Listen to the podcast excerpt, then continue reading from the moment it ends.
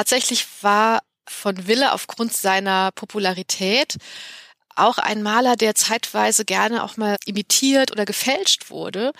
Und als dann auf einmal im Raum stand, na ja, das ist mit Söte nicht bezeichnet auf der Bildvorderseite, aber äh, vielleicht ist es das gar nicht, dann wird man natürlich schon hellhörig und denkt so, oh je, also warum? Was ist der Grund dahinter?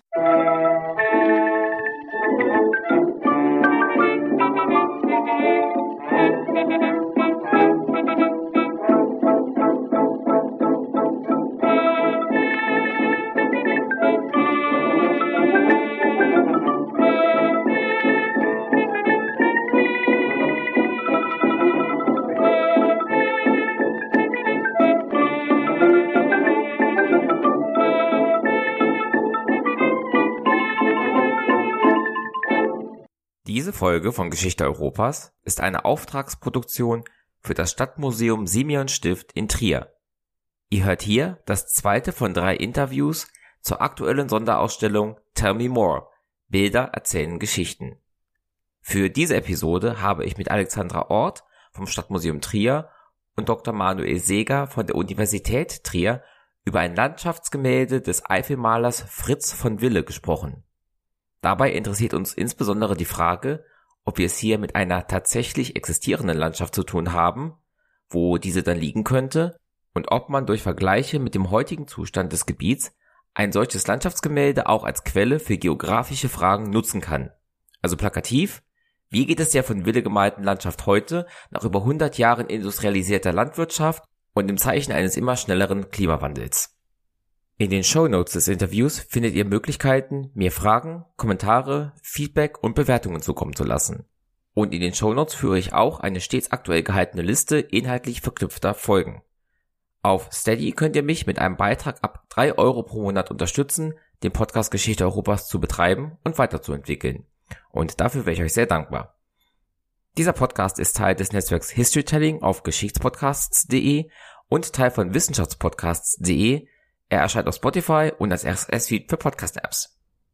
Sowohl Alexandra Ort als auch Manuel Seeger sind heute zum ersten Mal beim Podcast dabei und berichten erst einmal von ihren Werdegängen, bevor wir dann einen interdisziplinären Blick auf das Eifelgemälde von Fritz von Wille werfen. Unsere Aufnahme stammt aus dem November 2023. Ich wünsche euch viele neue Erkenntnisse beim Anhören dieser Folge. Hallo, mein Name ist Alexandra Ort und ich bin Kunsthistorikerin, arbeite in Trier am Stadtmuseum Simeon Stift in Trier, habe auch in Trier an der Uni Kunstgeschichte studiert und Medienwissenschaft und Germanistik. Wir haben jetzt aktuell im Museum eine Ausstellung laufen, die heißt Tell Me More, Bilder erzählen Geschichten. Da, das ist eigentlich so ein buntes Potpourri unserer Sammlungshighlights quer durch die Gattung, also von Porträts, Landschaftsmalerei und stadtgeschichtlichen Darstellungen, zeigen wir so die schönsten Stücke aus unserer Sammlung, vom Mumienporträt, da gab es ja auch schon mal einen Podcastbeitrag dazu, bis hin zur Gegenwartskunst. Und in unserer Ausstellung hängt eben auch ein Bild, ein Landschaftsbild von äh, Fritz von Wille. Das ist ein in der Region ganz bekannter Landschaftsmaler aus dem 19., frühen 20. Jahrhundert. Und es zeigt eine Anscha Landschaft in der Eifel. Und das genau drauf zu sehen ist, da erzähle ich nachher noch was dazu. Hallo, ich bin Manuel Seeger. Ich bin akademischer Oberrat, nennt sich das, in der physischen Geografie der Universität Trier. Ich habe nicht in Trier studiert, sondern ich habe viele Stationen gehabt, bis ich dann irgendwann mal in Trier gelandet bin. Also ich habe in Karlsruhe studiert, in Freiburg promoviert, in Spanien eine Postdoc gemacht und und und zwischendrin noch in Holland gewesen. Und ich beschäftige mich in meiner Lehre und Forschung mit eigentlich den aktuellen Prozessen, die auch in unserer Landschaft passieren. Normalerweise sehr stark, also der äh, Schwerpunkt ist Bodenerosion, aber natürlich ist die gesamte Landschaftsentwicklung was besonders wichtig ist in unserer Ausbildung. Und dementsprechend muss man sich dann auch immer fragen, wie sah die Landschaft früher aus und wie sieht sie jetzt aus? Und dann ist die Frage natürlich, warum? Und das ist, glaube ich, auch so ein bisschen der Grund, weswegen ich hier jetzt mit dabei bin. Ich bin gefragt worden, um ein Landschaftsbild aus physisch-geografischer Sicht zu betrachten und können wir etwas daraus lernen, wie es früher ausgesehen hat und warum es jetzt eventuell nicht ganz so aussieht.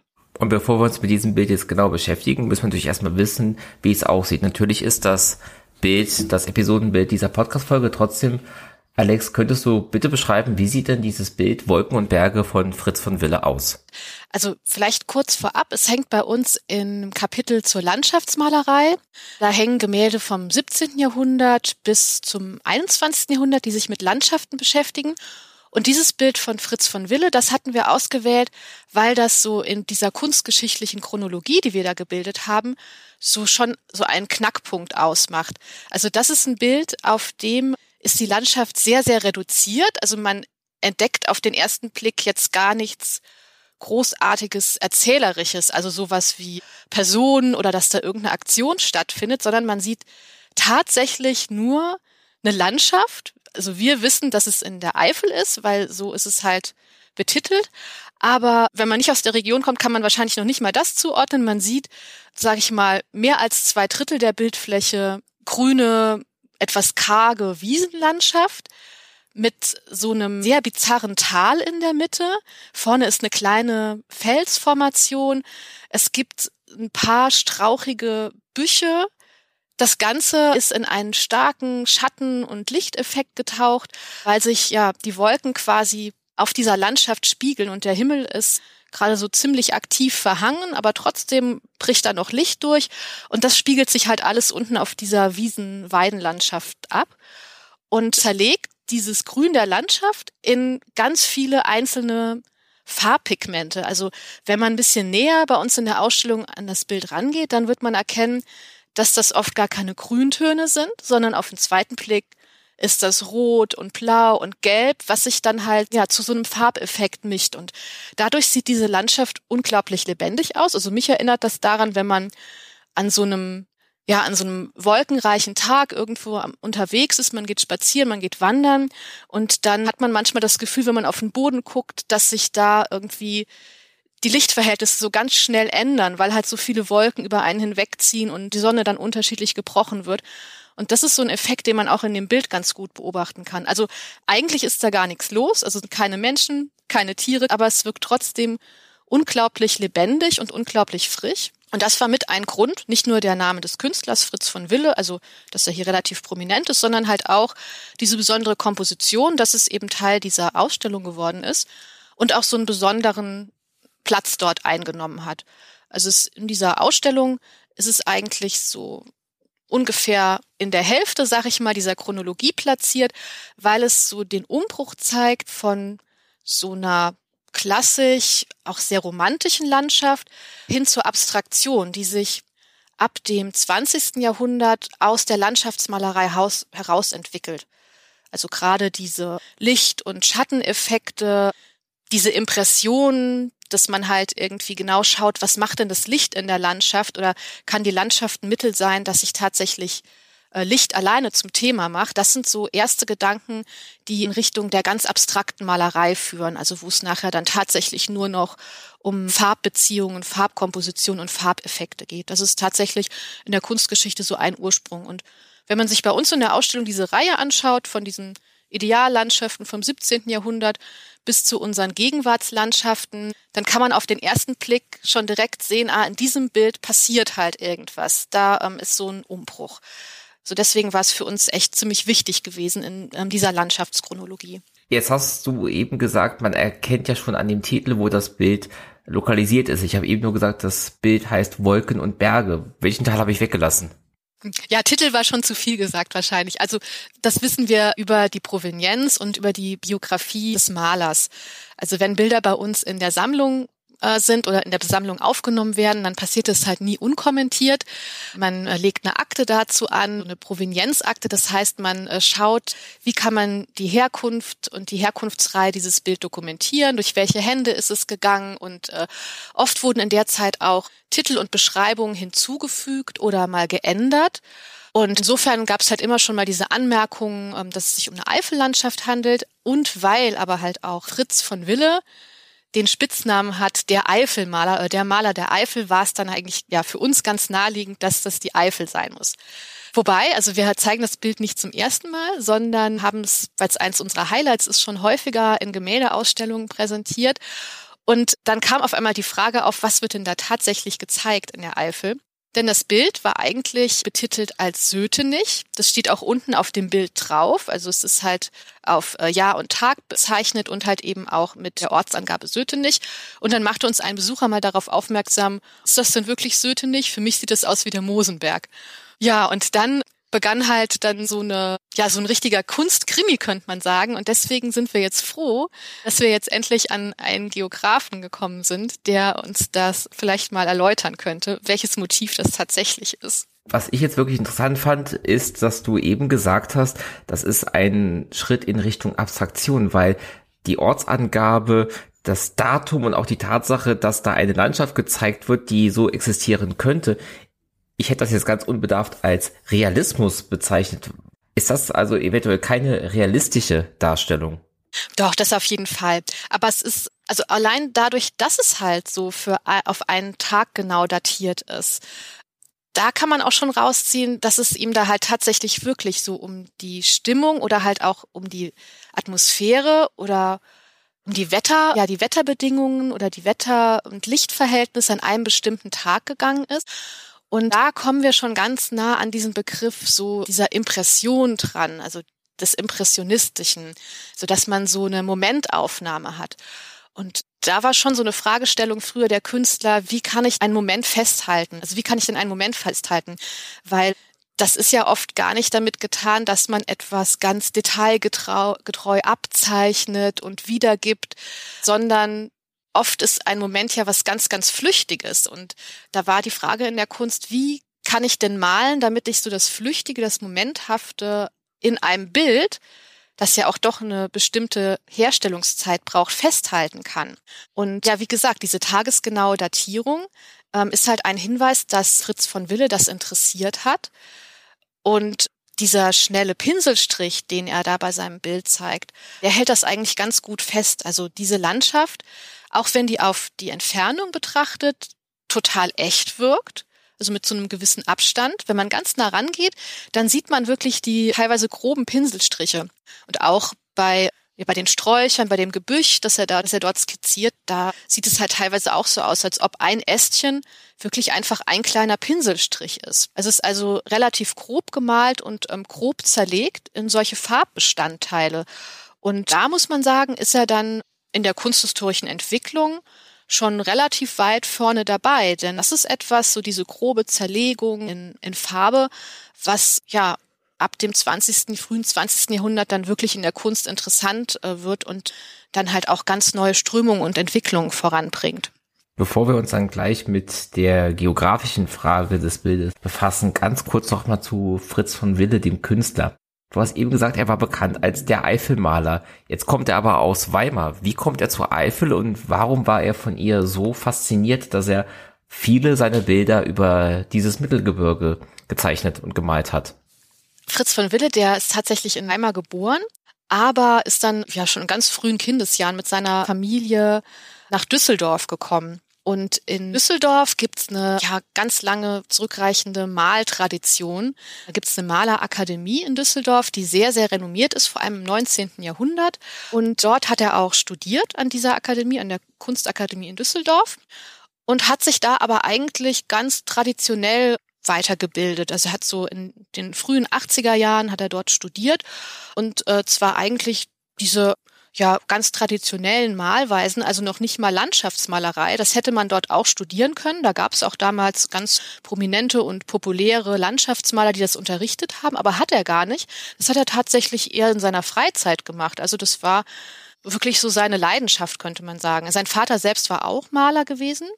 Tatsächlich auch Landschaftsmaler, Landschafts- und Genremaler war der. Und ja, das war so eine Motivgruppe, die von Wille dann für sich auch ganz interessant fand. Und er war nicht nur in der Eifel unterwegs, sondern er hat sich unterschiedliche Landschaften in Deutschland angeguckt und äh, da quasi nach der Natur gemalt und äh, skizziert. Das war auch so ein Ding, was damals relativ neu war, dass man halt so ein künstlerisches Equipment hatte, dass man draußen malen kann. Ne? Also dass man transportable Farben hat, eine transportable Staffelei, Malkartons, die man leicht mitnehmen kann. Und so haben dann viele Künstler in der Zeit tatsächlich in der Landschaft selbst erste Skizzen gemacht, die halt diese Impression, sag ich jetzt wieder, festgehalten haben und haben dann aber ihre großen Landschaftsgemälde erst nachher im Atelier in aller Ruhe gemalt oder teilweise auch zusammengesetzt aus unterschiedlichen Versatzstücken. Und wie gesagt, von Wille war da erst auch in anderen Mittelgebirgen unterwegs. Es hat den Harz besucht, den Schwarzwald, in Thüringen, Thüringer Wald war unterwegs. Und ab Mitte der 80er hat er dann tatsächlich die Eifel für sich entdeckt. Und das war natürlich von Düsseldorf aus gesehen direkt vor der Haustür, könnte man sagen. Er war da auch nicht allein unterwegs. Also da waren auch Studienkollegen, andere Maler mit dabei, denen dann man zusammen dorthin gefahren ist und ja, vor Ort studiert hat, die Wälder durchstreift hat und sich Motive rausgesucht hat. Die haben das halt wirklich in Gruppen oft zusammen gemacht. Also es ist zum Beispiel auch übermittelt, wo die sich immer getroffen haben, wie die da hingekommen sind. Die waren zum Beispiel gerne in Geroldstein. Da gab es ein Hotel, wo die gut unterkommen konnten. Und ja, bei dieser Eifelvorliebe, da spielte dann halt auch ganz pragmatisch eine Rolle, dass das in der Zeit auch mit dem Zug erreichbar war für diese jungen Künstler. Also da gab es einfach eine Zugverbindung, mit der man einfach von Düsseldorf in die Eifel fahren konnte und dann auch mal so ja kürzere spontane Trips dahin machen konnte. Also es war halt auch teilweise ganz praktisch. Die Eifel war jetzt auch nichts, was jetzt erst durch von Wille und seine Generation, also seine Kollegen wie zum Beispiel Wilhelm de Gode oder Adolf Linz entdeckt wurde, sondern die war eigentlich auch schon in den, sag mal, in deren Großvatergeneration war die Eifel auch schon ein Begriff für Landschaftsmaler gewesen. Auch schon von der Düsseldorfer Schule. Also auch die sind schon dahin gefahren und ähm, haben sich da inspirieren lassen, haben sich da einzelne kleine Details und Motive rausgeguckt. Wenn man jetzt irgendwie eine große, großes landschaftliches Werk im Sinn hatte, das man malen wollte, ist man quasi dahin und hat sich so Versatzstücke zusammengesammelt oder einzelne schöne Szenen rausgesucht. Also insofern war die Eifel da schon ein Begriff in den Kreisen gewesen. Aber bei von Wille ging das dann tatsächlich irgendwann so weit, dass er dann auch dort gewohnt hat, dass er dort seinen Sommerzweitwohnsitz hatte. Er war auch sehr interessiert an dieser Burgen- und Ruinenromantik. Das spielte für ihn auch noch eine Rolle. Und da gab es in der Eifel für ihn auch viel zu entdecken. Hat sich dann sogar selber eine Burg gekauft. Also ab 1911 äh, war er Besitzer der Burg Kerpen und konnte halt dann dort immer logieren und von dort aus seine Streifzüge in die Natur machen. Und diese Burg war dann auch oft ein Motiv in seinen Arbeiten gewesen von der Begeisterung für die Eifel, also es gibt tatsächlich so einige Motive, die häufiger vorkommen. Das sind zum einen die Mare, also diese Kraterlandschaften mit den ja, Vulkankratern, die dann mit Wasser gefüllt sind. Und auch den kleinen Ansiedlungen, die es halt dann, also diese kleinen Dörfer, Kapellen, die es dann da in der Nähe gibt. Das ist ein häufiges Thema bei ihm, aber tatsächlich auch so die Vegetation. Also es gibt ja so ein paar Sachen, für die die Eifel berühmt ist, zum Beispiel der Ginster, der da großflächig blüht, das sogenannte Eifelgold. Auch sowas taucht auf seinen Bildern häufiger auf. Also es, ja, es gibt halt schon so einige Motive, die ihn dann wahrscheinlich aus künstlerischer, kompositorischer Sicht auch interessiert haben, aber mit Sicherheit auch aus so einem romantischen Geist heraus, aus dem seine Ausbildungstradition zu verstehen ist. Also schon so Motive, die so oft was lyrisch, poetisch, erzählerisches auch haben. Wenn er sich eine Burg kaufen konnte, musste er ja damals ein recht bekannter und erfolgreicher Künstler gewesen sein. Ja, auf jeden Fall. Also er hatte tatsächlich als Maler der Eifel richtigen künstlerischen Durchbruch geschafft. Das begann damit, dass er irgendwann mal in Düsseldorf so eine kleine Ausstellung hatte mit so seinen ersten, seinen ersten zusammengesammelten Eifelbildern. Und diese Ausstellung war so populär und gut besucht, dass es dann die ersten Ankäufe daraufhin gab. Also dass sich wirklich auch außerhalb dieses Eifelkreises ja, Kunst, Kunstfreunde, Sammler dafür interessiert hatten und dann Bilder gekauft haben. Er hat es dann tatsächlich auch in äh, große Museumssammlungen geschafft und ja, wirklich so der, der größte Erfolg oder der Höhepunkt seiner Laufbahn war, dass dann tatsächlich Kaiser Wilhelm II. auch ein Bild von ihm gekauft hatte. Das ist auch ein Bild, bei dem so diese Idee des Impressionismus eine Rolle spielt. Das Bild ist bekannt, was er gekauft hat. Das heißt die blaue Blume. Und das ist auch so eine, ja, so eine Maar-Darstellung im weitesten Sinne. Also Maar kann man eigentlich gar nicht drauf sehen, aber es zeigt halt die Friedhofskapelle am Weinfelder Maar. So eine relativ ja, schräge Komposition und was eigentlich den meisten Platz in dem Bild einnimmt, ist eine Blumenwiese relativ weit im Vordergrund und auf dieser Blumenwiese gibt es ganz viele blaue Blumen. Und diese Blumenwiese ist wirklich ganz in Farbflecken zerlegt. Also das, was ich eben beschrieben hatte, was bei unserer Eifellandschaft hier passiert, bei Sötenich, dass diese Grüntöne sich so in Primärfarben auflösen, das ist bei diesem Bild ganz extrem der Fall. Und man bleibt dadurch wirklich daran hängen, weil es auch ja in seiner gesamten Werkreihe dadurch so ungewöhnlich wirkt. Also wenn man das Gefühl hat, hier geht es auf einmal viel mehr um diese Farbkomposition dieser Blumen als um die traditionelle Eifellandschaft, sagen wir mal so. Und ja, nicht zuletzt dadurch, dass der Kaiser Wilhelm das Bild gekauft hatte, wurde es halt super beliebt und ähm, er musste es auch mehrmals nachmalen. Das Original ist, glaube ich, verschollen mittlerweile, aber so Folgearbeiten davon, die hängen auch hier im Fritz von Wille Museum im Haus Beder. Also die haben das, da kann man sich das angucken, wenn man sich mal dafür interessiert. Und der Kaiser kauft es damals für seinen, für seinen Sommersitz in Ostpreußen. Und ja, es ist wirklich ein außergewöhnliches Bild in seiner Reihe, muss man sagen. Und danach, klar, also ich meine, wenn man zu seinem Kundenkreis, wenn da so Leute gehören wie der Kaiser, ja, ich glaube, da kann man sich nachher eine Burg leisten. Und damit gehen wir mal von der kunstwissenschaftlichen zur geografischen Betrachtung dieses Gemäldes. Manuel, was springt dir als Geografen ins Auge, wenn du dieses Bild anschaust? Erstmal, dass es eine durchaus stark entwaldete Landschaft ist und es ist interessant, dass du Alexandra gerade den Ginster noch erwähnt hast, weil äh, das war meine erste Idee, als ich diese Sträucher gesehen habe mit den dünnen Pinselstrichen die bei genauer Betrachtung ja dann so einfach und reduziert sind, wie du es beschrieben hast. Weil da hätte ich jetzt auch gedacht, ja, es sieht aus wie Ginster. Den würde ich aber jetzt gar nicht so häufig in der Eifel erwarten, in dem Bereich, den ich so kenne. Weil die Eifel sich natürlich irgendwie gerade in den letzten 100, 150 Jahren ja wahnsinnig gewandelt hat in ihrem Aussehen.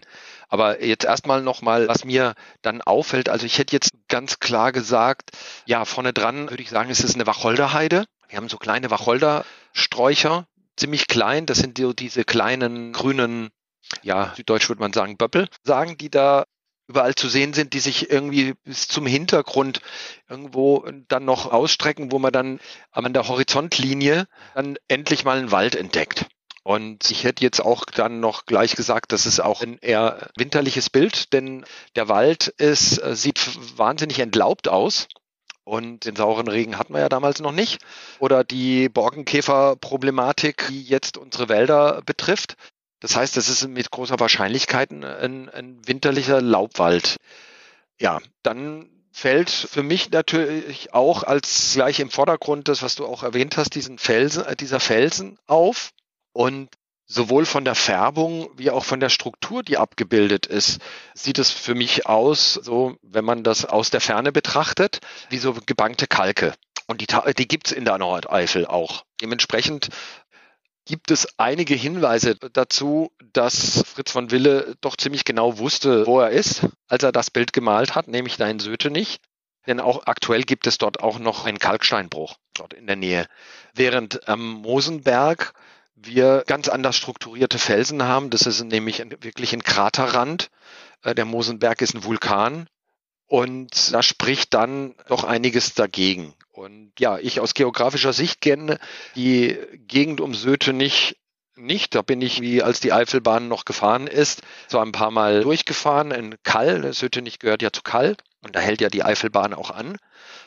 Aber äh, den Mosenberg kenne ich recht gut, denn das ist Ziel meiner Zweitsemester-Exkursion, die ich mache, indem wir uns die verschiedenen Einheiten, die wir in der Eifel finden können, die typisch sind für die Vulkane Eifel, dann betrachten. Und wenn Fritz von Wille ein eine Impression des Momentes aufnehmen wollte. Also natürlich keine Fotografie, aber doch den Eindruck, den diese Landschaft auf ihn gemacht hat, dann hätte er den Felsen wahrscheinlich auch dahin gesetzt, wo er ist, oder von seinem Blickwinkel aus sieht die Landschaft sehr sehr anders aus. Also wenn man auf diesen Felsen schauen würde am Mosenberg, da kann man nämlich je nach Blickrichtung dann so die, die Weite dahinter sehen, die ja auch die, die Eifel ausmacht als, als Landschaft, dass es ja eigentlich eine doch oben in der Höhe relativ flach ist, zumindest mal im Bereich der, einen großen Teil der, der Vulkaneifel. Wenn wir an diesem Bild bleiben, können wir dann doch einiges erkennen. Wie gesagt, ich, ich kenne die Ecke jetzt nur durch Google Earth indem ich mich dann in der 3D-Ansicht dann nochmal genauer umgeschaut habe und außer im Durchfahren. Und dann erkennt man, dass eigentlich viel weniger Wald da ist wie das, was wir aus der Eifel kennen. Wir kennen zwar hier in der Umgebung von Trier die Südeifel ganz typisch, die Äcker sind oben und in den steilen Hängen zu den Flüssen runter und zu den Bächen sind dann die, die Waldstücke, weil da ist es ja auch zu steil zum, zum Ackern. Aber hier haben wir die, die klassische Mittelgebirgssituation, wie man sie eigentlich kennen würde. Oben äh, auf der Höhe sind ein, ist ein bisschen Wald und was wir halt an ganz stark sehen, ist die, du hast es schon erwähnt, Wiesen und Weiden. Das ist natürlich aus der geografischen Sicht schon mit einem gewissen Ausdruck, mit der Interpretation versehen. Also eine Weide, da, da weiden Tiere drauf und dann stören natürlich Sträucher. Und das Einzige, was so zwischendrin immer wieder kommt, sind die, die Wacholdersträucher oder der Ginster. Den kann man vielleicht noch ein bisschen gebrauchen, irgendwie um dann Besen zu machen. Aber im Endeffekt muss man die Sträucher dann immer wieder wegmachen oder beißen dann die, die Tiere weg. Warum ist der Wald jetzt irgendwie viel mehr da in dem Bereich, also in der gesamten Eifel, als es vorher früher war, also als es irgendwie in den vor 100, 150 Jahren war, ist, weil der, der Druck der Bevölkerung auf die Landschaft, auf die Landnutzung ein viel höherer war. Also man hat das Holz viel mehr gebraucht, man gibt dann spezielle Holznutzungsarten, Weisen und man hat aber das Land gebraucht für die Weidewirtschaft wenn's, und wenn es auch geht, dann halt für den Ackerbau. Also wir haben so viel Wald wie seit vielen Jahrhunderten nicht mehr zurzeit in Rheinland-Pfalz und in Deutschland und auch in der Eifel. Und das ist dadurch, dass man jetzt nicht mehr von der Scholle leben muss, sondern ja, der Wald eher einträglich ist und ansonsten man in irgendeinem Handwerksbetrieb oder wie wir hier jetzt an der Uni oder bei der Stadt arbeiten. Also dass die Menschen eine ganz andere Einkommensmöglichkeit haben wie damals in der Eifel das ist das, was man sieht, ganz stark, gerade wenn man es mit dem Jetzt vergleicht. Was mir auf dem Gemälde als allererstes richtig ins Auge gestochen ist, ist das, was Alex auch erwähnt hat, dieses wirklich bizarr tiefe, steile Tal. Wir haben eben auch schon das Wort Mare gehört. Ist diese Region da oben denn auch wie Teile der Eifel durch Vulkanismus geprägt? Haben wir solche tiefen Täler auch in der Ecke? Für die tiefen Täler brauchen wir keinen Vulkanismus. Mal ganz einfach ja. Also die Eifel Nee, also die Ecke ums Süttenich ist nicht mehr von Vulkanismus betroffen. Das ist ein, ein kleines Stückchen weiter südlich. Also da könnte zwar noch mal sein, aber die würden auch nicht so aussehen. Was wir haben, also es ist ein tiefes Tal, das ist, da muss man vielleicht noch mal kurz ausholen, was es eigentlich die Eifel ist, weil ich ich sage dann immer so belustigend und provozierend den Studierenden, die Eifel oder unsere Mittelgebirge hier äh, um uns sind eigentlich gar kein Gebirge. Was wir haben, ist eine Ebene, die tief durchschnitten ist von Tälern. Und das ist wirklich aus der Entstehungsgeschichte so. Also was wir hier haben, ist aus dem Tertiär eine Verflachung, die in dem Bereich der Eifel nicht mehr ganz so wirksam ist. Aber aus dem Tertiär, das ist also zwischen 60 Millionen und zweieinhalb Millionen Jahren, da hatten wir hier noch tropisches Klima und dann war alles irgendwie flach. Einfach alles erodiert durch die starke chemische Verwitterung und durch die starke Wassererosion, die aber so in großen Schichtfluten alles wegtransportiert hat. Während dann in den letzten zweieinhalb Millionen Jahren dann durch die Kaltzeiten in diesen alten flachen Flusstälern sich dann die Flüsse ganz stark eingeschnitten haben. Deswegen äh, ist dieser steile Einschnitt ja eigentlich gar nicht bizarr, sondern es kann ein Teil eines Flusstals sein. Und dann kommt aber noch eine Besonderheit, was ich jetzt gerade beschrieben habe, ist ganz typisch dann für den Teil der Südeifel, insbesondere dann auch der Vulkaneifel, also da, wo die Eifel ganz stark von den devonischen Schiefern geprägt ist und teilweise vielleicht noch von den Sandsteinstufen. Wir sind hier jetzt in dem Bereich, wo wir Kalk haben, Kalke und Dolomite. Und dann kommen ganz andere Prozesse, nämlich Auflösungsprozesse dieses Steins, äh, chemische Prozesse. Um jetzt noch einmal zugespitzt zu fragen, ist das auf dem Bild Sötenich, so wie Fritz von Wille behauptet? Ist das der Mosenberg, wie der Museumsbesucher zu Alex meinte? Oder ist es eine Fantasieeifel, die es so wirklich gar nicht gibt? Also ich könnte mir sehr gut vorstellen, dass es Sötenich ist, wie es damals war. Trotz aller Abstraktion auf dem Gemälde. Genau. Es ist ja gar nicht, also für mich ist es ja gar nicht so abstrakt, denn wenn wir ein Foto machen würden mit einer klassischen analogen Kamera aus der Distanz, dann würden wir diese kleinen Sträucher nicht anders sehen, auch mit äh, entsprechender, also mit der äh, entsprechenden Farbmischung. Das ist, das ist im Endeffekt das, worauf wir vielleicht auch noch kommen können, was dann im Endeffekt ja eine Landschaft ausmacht. Denn eine Landschaft ist ja auch im, im geografischen ein, war auch sehr unterschiedlich aus jeweiliger Perspektive unterschiedlich definiertes Konstrukt oder Abstraktion, aber die uns im Endeffekt dazu führt, dass wir gemeinsame Elemente bezeichnende Elemente herausfinden, herausarbeiten, also um dann Landschaftseinheiten im Endeffekt zu definieren. Also für mich, nach, also nachdem ich als zu Beginn ja erstmal, als ich erfahren hatte, dass irgendjemand gemeint hat, dass es der Mosenberg ist und dann ich ganz wild nach, nach einem Toponym Sötenich in der Nähe des Mosenbergs gesucht habe und dann feststellen musste, ne, also auch bei dem vielen Wald, den es jetzt auf dem Mosenberg gibt, der in alten Bildern nicht zu sehen ist, sieht es mir nicht wirklich danach aus. Denn was wir hier wirklich haben, ist ein kleiner Talkessel oder von dem wirklich dem Endbereich, dem Oberlaufbereich eines kleinen Tals, in dem wirklich die, die der Oberflächenabfluss dann zusammenläuft und dann e-, eventuell in der Tiefe einen kleinen Bach bildet, den wir jetzt natürlich nicht sehen, weil der durch die Felsen und durch den, durch den Höhenrücken, der jetzt im Vordergrund ist, verdeckt ist. Es könnte aber auch sein, dass das dass der auch in den letzten 10.000 Jahren auch da kein Bach mehr war, weil wir im Kalk sind und da das Wasser dann versickert und erst irgendwie, also vor, vor 12, 15.000 Jahren da überhaupt Wasser oberflächlich abgeflossen ist, weil da der Boden ja gefroren war durch die Kaltzeiten. Also was wir so im umgangssprachlich als Eiszeiten nennen. Also uns kommt das ja sehr entgegen, wenn der Experte sagt, es ist wirklich Söte nicht, weil tatsächlich war von Wille aufgrund seiner Popularität auch ein Maler, der zeitweise gerne auch mal imitiert oder gefälscht wurde. Und als dann auf einmal im Raum stand, na ja, das ist mit Söte nicht bezeichnet auf der Bildvorderseite, aber äh, vielleicht ist es das gar nicht, dann wird man natürlich schon hellhörig und denkt so, oh je, also Warum? Was ist der Grund dahinter? Da war für uns immer eine plausible Erklärung. Er hat ja wirklich so viel produziert. Also gerade so, sag ich jetzt mal, so zwischen 1890 bis 1910 ungefähr, dass er dann vielleicht wirklich zu Hause so beim durchsignieren und bezeichnen, dann, ja, vielleicht hat er sich da vertan, vielleicht hat er da irgendwie, hatte gerade so viele Bilder da stehen, dass er da in der falschen Reihenfolge das unterschrieben hat.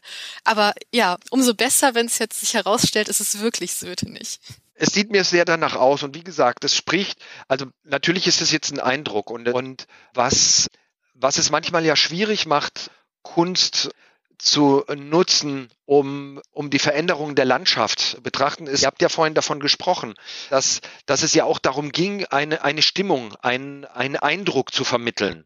Viel mehr als wirklich eine realitätsgetreue Darstellung der Landschaft, wobei ich das ja äh, extrem realistisch finde, was da zu sehen ist. So, mit dem Abstand. Also ich sehe es jetzt gerade auf dem Rechner auf 34 Prozent reduziert, im großen Bildschirm und das sieht aus wie ein unscharfes Bild von der Landschaft, aber es sieht aus, wie diese Landschaft sein kann. Also nicht wie sie sein muss, aber wie sie sein kann. Und dementsprechend passt das auch mit diesen Felsen, die ich am Vordergrund sehe. Also die Färbung, dieses Graue, dieses klar gräuliche, was ich aus der Distanz sehe, diese, diese kleinen vertikalen Schnitte, aber ganz offensichtlich diese horizontalen Brüche, die ich sehe im Fels, äh, die mit Moos bewachsen sind. Also ich würde das sofort mit meinem Geografenblick sagen, ja, da wächst Moos. Und das spricht ganz stark dafür, das ist ein Kalk. Das ist ein Kalk, der steht da an, das ist ein gebankter Kalk. Man sieht da auch noch so, ich weiß nicht, könnte ein bisschen Schatten von den Büschen sein. Nee, aber so auch so ähnliche Färbung in der Nähe der Büsche oder im Mittelgrund noch etwas.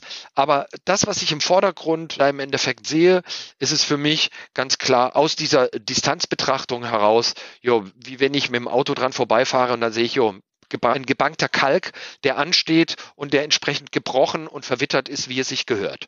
Das ist so toll, dass Sie uns für unsere Beschreibung jetzt auch erstmal die richtigen Begriffe äh, dazu liefern, weil bei uns Felsen sind Felsen quasi. Ne? Wir haben da ja gar keine Vorahnung. Und ja, also jetzt, wo Sie es auch nochmal so beschreiben, auch mit dem Moos, ich finde, das wird dann so vor dem Auge auch immer deutlicher und deutlicher, finde ich, diese Landschaft. Ne? Also welche reale Landschaft dahinter steckt. Also mit diesen groben Pinselstrichen ist ja schon sehr faszinierend. Also wenn ich jetzt irgendwie nochmal genauer das äh, Ganze anschaue, auf der Oberfläche sieht man wirklich so diese Moose und dann die, die, die Fruchtstände der Moose im, im Licht blitzen. Also in der Hinsicht ganz toll. Und ich glaube, am Ende ist es vielleicht auch, ich sag mal, aus Kunstrezeptionssicht gar nicht so wichtig, ist das jetzt Söten nicht oder der Mosenberg, weil diese Landschaft die erweckt ja so einen Eindruck oder so eine Atmosphäre von Landschaft, die einem, ob man schon mal da war oder nicht, einfach so bekannt vorkommt. Ne? Also ich finde, die erweckt ja so ein Gefühl von Landschaft in einem. Also so von, äh, nicht nur von Licht, sondern auch halt von Luft, von, von Gerüchen, von so Wetterempfindungen.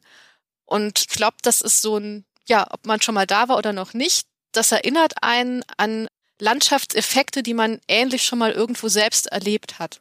Und das finde ich macht so ein wirklich einen, einen, tollen Zugang hat dieses Bild dadurch, finde ich, auch für so einen Gegenwartsbetrachter. Also auch wenn das halt vor über 100 Jahren entstanden ist, hat man das Gefühl, ähm, ich kann halt irgendwie nachempfinden, was ihn damals so als Maler dort begeistert hat. Das ist ja auch der sehr schöne Ansatz, auch in der physischen Geografie, zumindest so wie ich ihn kenne, irgendwie, wo, indem wir uns mit den aktuellen Prozessen ja ganz stark beschäftigen, was man, dass man natürlich alles nachmessen, nachvollziehen, genau aufnehmen muss, aber im Endeffekt auch ein Gefühl für diese Landschaft, für eine Landschaft entwickeln muss. Also es, es funktioniert meiner Ansicht nach nur bedingt zu verstehen, was passiert, um dann ein Modell zu bauen, wenn ich nur rein auf die, auf die Messergebnisse schaue. Denn ich kann ja Messergebnisse ja nur an bestimmten Stellen erstellen. Ich muss aber eine Landschaft anschauen irgendwann mal und die erlebt haben in den unterschiedlichen Zuständen, um diese Funktionsweise dann auch wirklich identifizieren zu können.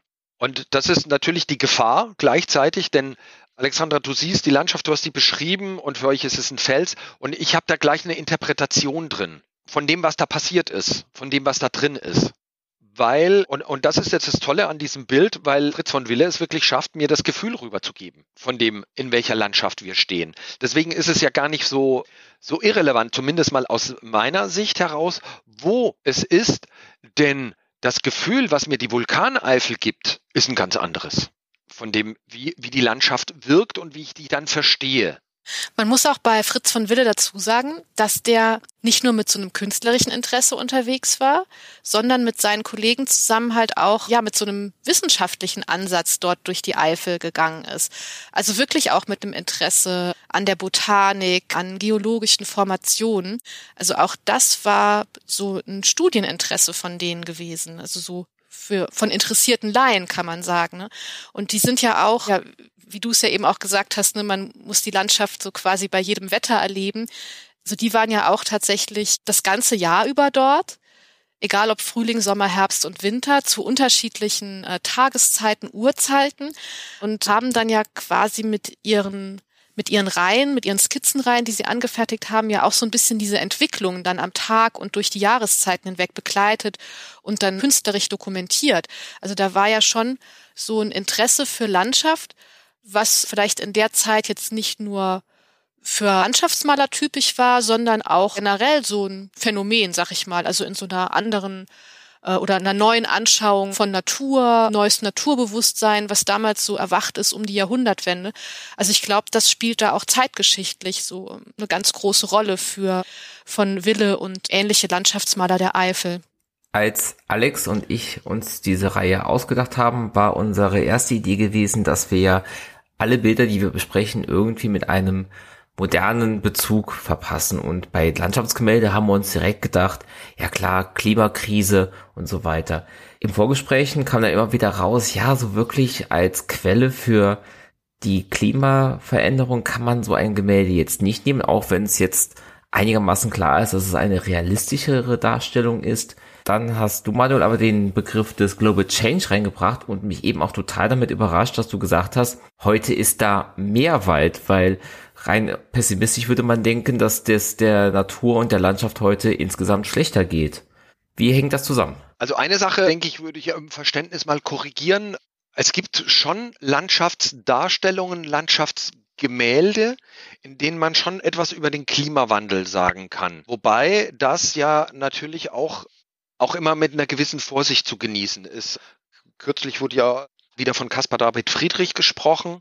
Ich weiß jetzt nicht, Caspar David Friedrich auch dieses Bild gemalt hat, mir äh, schwebt so ein Bild vor mit einem Blick in so ein Alpental, wo man so einen ganz großen Gletscher sieht, eher Anfang 19. Jahrhundert, glaube ich, gemalt. Also, und da geht es ja sehr häufig drum, auch auch die Gefühle irgendwo rüberzubringen. Und dann waren die Gletscher und diese hohen, hohen Gebirge natürlich extrem bedrohlich und, und dann sehen die so ein bisschen überhöht aus. Aber man kann natürlich nachvollziehen, wo dieser Mensch, der das gemalt hat, meistens irgendwo gestanden hat und man kann nachvollziehen, also der hat sich ja den, die Ausdehnung des Gletschers dann nicht ausgedacht, der hat ihn vielleicht dann ein bisschen größer und ein bisschen mächtiger gemalt, also mit einer dickeren Eisschicht, aber ja, wir sehen jetzt, der, der ist einfach zwei, drei, vierhundert Meter oder drei Kilometer kürzer. Also sowas kann man sehen, was, was sich geändert hat. Jetzt speziell in diesem Bild ist es natürlich schwer, denn die, die, das, was im Klimawandel passiert, passieren wird, das sehen wir jetzt anhand dieses Bildes jetzt nicht wirklich. Wie gesagt, ähm, die, die Waldfläche kommt uns jetzt bekannt vor, aber klar ist die, kommt uns jetzt bekannt vor, weil wir jetzt unglaublich viele Nadelwälder, die ganz schrecklich mit Borkenkäfer befallen sind, kennen, wo dann ganze Flurstücke äh, abgestorben sind, ganze Schläge. Und so sieht das jetzt aus. Dementsprechend aber irgendwie ein Gemälde von 1906, dem würde ich das nicht zuordnen. Deswegen würde ich sagen, aus der Distanz, okay, so sehen halt auch Buchenwälder im Winter aus, entblättert. Wie gesagt, die jetzige Landnutzung ist deutlich waldreicher, als sie vor 100 Jahren war. Im Endeffekt haben wir den, ich glaube, den größten Anteil der Abholzung irgendwie im Hochmittelalter gehabt.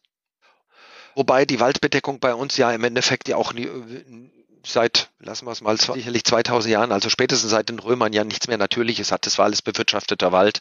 Und die Waldbewirtschaftung fängt in, in Deutschland systematisch im 15. Jahrhundert relativ stark an. Und das, was wir an Wäldern kennen, hier in der Region, ist im Endeffekt spätestens mit den Fran äh, nein, sicherlich mit den Franzosen, aber allerspätestens mit den Preußen, also als dann die Rheinlande sozusagen an die Preußen gefallen ist, da ist hier ab 1820 im Endeffekt der, der massive, die massive Waldbewirtschaftung, also Drainage von Hochmooren und da Kiefernwälder drauf, weil man das Ganze als, als Rohstoff brauchte. Jetzt musste aber die Bevölkerung ja auch irgendwie ernährt werden. Und die Landwirtschaft war ja nicht ganz so effizient wie jetzt. Es war viel weniger Bevölkerung, aber nicht in der Eifel.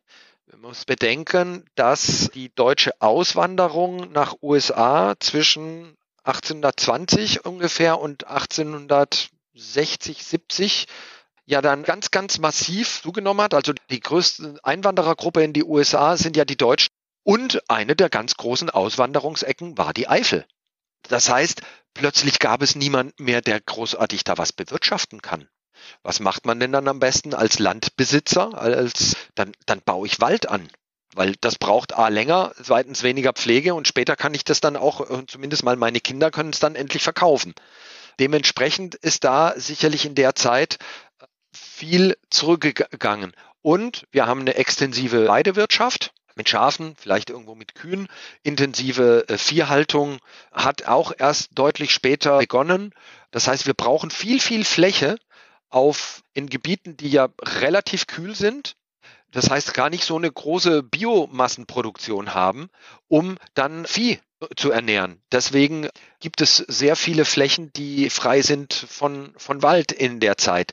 Also am Mosenberg sind jetzt wunderschöne Schautafeln aufgestellt worden, aber da sind Bilder so von, ja, auch Anfang des 20. Jahrhunderts. Da ist der Mosenberg vollkommen waldfrei. Also da steht gar kein Baum und jetzt läuft man da nur durch Wald weil die Menschen ja auch die Bäume als Energieträger oder als Baumaterial gebraucht haben. Und die ganzen Flächen drumherum, in dem Fall hier, als Weiden und sicherlich unten, ganz unten in den Flachbereichen des Tals dann endlich dann auch ein paar kleine Äcker haben konnten. Und das ist schon das, was wir anhand solcher historischer Landschaftsbilder sehen können, dass sich da die, die Landschaft doch ganz stark gewandelt hat. Jetzt würde ich mal ganz naiv vermuten, dass viel Wald auch gut für die Landschaft, für die Natur, Umwelt und auch ein ganz klein bisschen besser fürs Klima ist. Ist das so? Und wenn ja, was müssen wir tun, dass das Gebiet in der Nordeifel, ob es jetzt Mosenberg oder Södnich ist, vom Bild mal abgesehen, was können wir tun, damit dieses, diese Landschaft so bleibt, wie sie ist, dass sie gut bleibt? Das ist ja da erstmal die Frage, was heißt gut? Denn äh, das ist ja immer dann eine menschliche Betrachtung. Und wir müssen uns bewusst sein, dass die Landschaft, so wie sie ist, auch ein, ein, großer Teil der Biodiversität, die wir in unserer Landschaft haben, nur dadurch entstanden sind, dass wir die Interaktion mit den Menschen haben. Wenn man dem glauben mag, was es sozusagen als sogenannte potenzielle natürliche Vegetation gibt, dann wären 90 Prozent unserer Flächen hier von schnödem, langweiligen Buchenwald bedeckt. Und der Buchenwald ist, je nachdem, wo er steht, neigt er dazu, auch ziemlich wenig Unterwuchs zu haben, weil er macht schön viel Schatten im Sommer und dann wächst dann nichts mehr. Das ist zu schattig für die meisten anderen Pflanzen. Also wenn, sie, wenn ihr irgendwie in den Buchenwäldern sehr häufig umlauft, seht ihr, dass die wirklich sehr licht sind unter den Buchenwaldkrone. Also was gut ist, ist einfach wirklich nur aus dem aus dem Punkt des jeweiligen Betrachters, aus dem Blickwinkel und sicherlich aus dem Zeitraum des jeweiligen Betrachters zu bewerten. Wir haben jetzt natürlich ein ganz großes Problem, dass wir die Landschaft intensiv nutzen. Also das, was Wald ist, ist in unserem Fall sehr häufig wirklich ein reiner Produktionswald. Das ist ein Produktionsstandort. Das ist ein ganz ja drastisch vielleicht ausgedrückten Acker für Holz der wird halt nicht jährlich geerntet, sondern alle, wenn wir die üblichen Kiefernforste haben, naja, 60 bis 100 Jahre. Das ist natürlich ein, ein ganz anderer Blick. Und, und, und jetzt haben wir natürlich die Situation, in der wir vor einem rasanten Klimawandel stehen, wo diese Wälder, die für ein bestimmtes Klima angebaut worden sind, also hingepflanzt worden sind und was die letzten 200 Jahre leidlich, aber doch ganz gut funktioniert hat, dass die überhaupt nicht mehr stabil sind. Und die dann ein Problem haben, dadurch, dass sie nicht diversifiziert genug sind, nicht divers genug sind und damit wahnsinnig instabil werden. Das heißt, wenn eine Krankheit auf eine homogene Waldgesellschaft fällt oder einfach einen homogenen Schlag mit lauter gleichen Bäumen, die auch noch alle gleich alt sind, dann, dann ist schwuppdiwupp sind alle anderen auch mit angesteckt. Das geht dann sehr, sehr schnell. Das ist ja das, was wir jetzt hier in der Region auch sehr stark sehen. Wir haben jetzt im Endeffekt fünf Jahre Trockenheit, mal zwischendrin so ein paar feuchtere Jahre gehabt, aber fünf Jahre massive Trockenheit, insbesondere im Sommer. Und die Bäume sind alle so geschwächt, dass die jetzt wirklich von, von diesen Borkenkäfern ganz massiv befallen werden können. Also was wir brauchen, machen können, aus dieser Landschaft vielleicht lernen können, die ja aber auch fernab ist von einem guten Zustand. Wie gesagt, es kommt darauf an, auf das Auge des Betrachters was gut ist, ist, dass wir eine Landschaft haben, die möglichst viele verschiedene Landschaftselemente beinhaltet. Und dann sind wir dann natürlich auch beim Begriff der Landschaft. Was ist das? Das ist ja in der Geografie sehr kontrovers diskutiert. Eigentlich, was ist eine Landschaft? Die ja aus dem, aus der Sicht der Geomorphologie schauen im Endeffekt auf Landschaften, die einen irgendwie gearteten homogenen Formenschatz haben. Deswegen kommt mir dieses Tal auch nicht wirklich bizarr vor, weil sowas gibt es in der Eifel öfter. Also so ein Formenschatz, dann gibt es die Idee der Landschaftsökologie, wo man dann nochmal die, die, die Prozesse, die in, zwischendrin sich abspielen, betrachtet. Das ist also äh, eigentlich ein sehr diskutierter Begriff, der im, im normalen Sprachgebrauch ja im Endeffekt das beschreibt, was wir so sehen. Mein Neffe aus Berlin, der inzwischen auch schon über 30 ist, aber irgendwie im, mit knapp vier Jahren meinte, in Berlin gäbe es keine Landschaft, weil da gibt es keine Berge. Also das war für ihn, also er musste in den Schwarzwald zu meinem Vater oder irgendwie mit den Eltern in Urlaub in die Alpen fahren, dann war er in der Landschaft. In Berlin, um, um Berlin herum, also so in, in Brandenburg, da, da, das war keine Landschaft, weil da, da gab es keine Berge, sowas wie hier. Da, das wird sicherlich äh, vielen aus dem Herzen sprechen, weil ich fand das eigentlich sehr einleuchtend, auch schon damals ja, was, was wir im Endeffekt brauchen, ist eine Landschaft, die unglaublich, die möglichst viele Elemente beinhaltet, wo wir den vielen verschiedenen Landschaftsformen, Böden und den äh, dem, damit zusammenlebenden Organismen, seien es jetzt Pflanzen, Tiere, einen Raum geben, da drin leben zu können. Denn das ist dann eine Landschaft, die auf Veränderungen gut reagieren kann. Das Bild einer Stabilität ist ja eigentlich ein, schon ein gewisser Trugschluss, weil sowas ist ja immer in, in Bewegung. Wie gesagt, wir haben dann Zeiträume, längere Zeiträume, in denen das Klima so ein bisschen schwankt oder mehrere trockene Jahre oder mehrere besonders nasse und kalte Jahre am Stück. Und wenn wir sehr viele verschiedene Landschaftseinheiten haben, die da reinpassen, die, die können das dann ab die erholen sich dann von einem gewissen Stress dann auch viel, viel schneller im Normalfall. Wie wenn wir eine große Fläche haben, die dann auf einen Schlag komplett betroffen wird. Und dann, wenn, wenn jetzt ein starker Windwurf kommt und wir haben hektarweise um, umgeworfenen Wald vom Wind und es darauf folgenden Frühjahr auch noch extrem stark regnet, dann, dann landet dieser Boden der die Wälder getragen hat und der unten drunter war, der landet dann im Endeffekt unten auf der Straße oder dann in der Kanalisation oder im Fluss. Und, und damit generieren wir andere Probleme, weil bis so der Boden sich regeneriert, braucht es mehrere hundert Jahre und der Fluss nimmt dann auch Schaden, weil er irgendwie Sedimente drin hat in Mengen, die er gar nicht braucht. Also dementsprechend viele unterschiedliche Landschaftseinheiten, kleine, kleine Flecken. Das ist das, was eigentlich sehr notwendig ist, um solch eine Mittelgebirgslandschaft dann auch ja eine, eine gewisse Widerstandskraft zu geben. Ich will da nicht von Stabilität reden, man redet normalerweise von Resilienz, aber dann einfach eine, eine Widerstandskraft zu geben. Was ich auch ganz interessant finde, ist, wenn du jetzt so zeigst, so also wenn man über gute Landschaft in Anführungszeichen äh, spricht, dann ähm, impliziert das ja auch, dass man halt einfach, vor allem als Laie in Landschaft, einfach immer so ganz viel reinlegt oder reininterpretiert auch. Ne? Also jetzt unabhängig davon äh, von Biodiversität oder halt geografisch-geologischen Entwicklung und was da jetzt wirklich Sinn macht oder nicht. Man merkt halt einfach, dass so eine Landschaft, so ein Landschaftsbild einfach so ein Träger von irgendwelchen Geschichten ist, die man so mitbringt. Ne? Und natürlich interpretiere ich dann auf einmal vielleicht, je nachdem, wie ich vorgeprägt bin, ein Landschaftsbild mit einem Wald als etwas, was halt irgendwie ganz natürlich ist oder naturnah ist, weil das so diese Geschichten sind, die ich damit verbinde. Und interessanterweise ist es dann aber vielleicht aus biologischer Sicht gesehen genau das Gegenteil. Ne? Also es ist was Schädliches. Also das finde ich jetzt ganz interessant, dass dieser dieser Landschaftsraum ja irgendwie zu so einem ja, Träger von Geschichten und so philosophischen Haltungen ja tatsächlich dann halt auch wird. Ne? Also ich finde da ja irgendwas wieder, was ich da so reinsehe, ne? Oder was ich halt so an Erfahrungswerten mit Landschaft mitbringe. Das ist ja auch das, was uns ja zum Teil prägt, was manchmal auch ganz schrecklich prägend war. Keine Ahnung, wenn man anfängt von der deutschen Eiche zu sprechen. Aber eigentlich müsste ja die deutsche Buche sein, weil die Eiche wächst nur auf durchaus eher trockenen Standorten. Die ist dann, die, die verliert immer gegen die Buche auf dem normalen deutschen Durchschnittsstandort, um das mal so ganz, ganz plakativ und einfach darzustellen. Also so was eine gute Landschaft ist. Also so ein, das hängt ja, wie gesagt, ganz stark davon ab, was ich von ihr will. Und weil das ist ja wirklich die menschliche Bewertung, die da reinkommt. Der, dem Käfer ist es egal, ob wir die Landschaft gut oder schlecht finden. Der braucht nur irgendwie den entsprechende Futter. Und, und wenn wir das eine, außer wir haben wirklich alles vergiftet, wozu wir derzeit ja auch gerne neigen, aber ansonsten, wenn wir irgendwie eine Landschaft durch was anderes ersetzt haben, dann findet sich im Normalfall auch irgendein Organismus, der das Ganze dann auch nutzt und sogar in vergifteten Böden, denn die mit Glyphosat behandelten Obstbaumreihen haben dann halt wunderbare Moose auf dem Boden. So, der würde da nicht wachsen, wenn wir nicht alles andere, alle andere Konkurrenz vernichtet hätten. Dann kommt halt das Moos.